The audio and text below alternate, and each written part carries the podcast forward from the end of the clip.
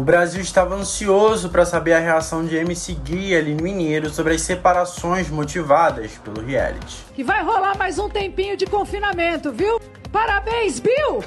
Os dois foram eliminados e deram adeus ao prêmio de um milhão e meio. O que eles não sabiam é que talvez tenham que dar adeus aos seus relacionamentos também. Oi? Na cabine de descompressão, descobriram que Sté e Dinho estão solteiros. Além disso, mostraram VTs de momentos debaixo do edredom entre o funkeiro e a ex-paniquete e mensagens publicadas nas redes sociais pelos seus cônjuges. O que aumentou ainda mais o medo de ter os relacionamentos abalados também.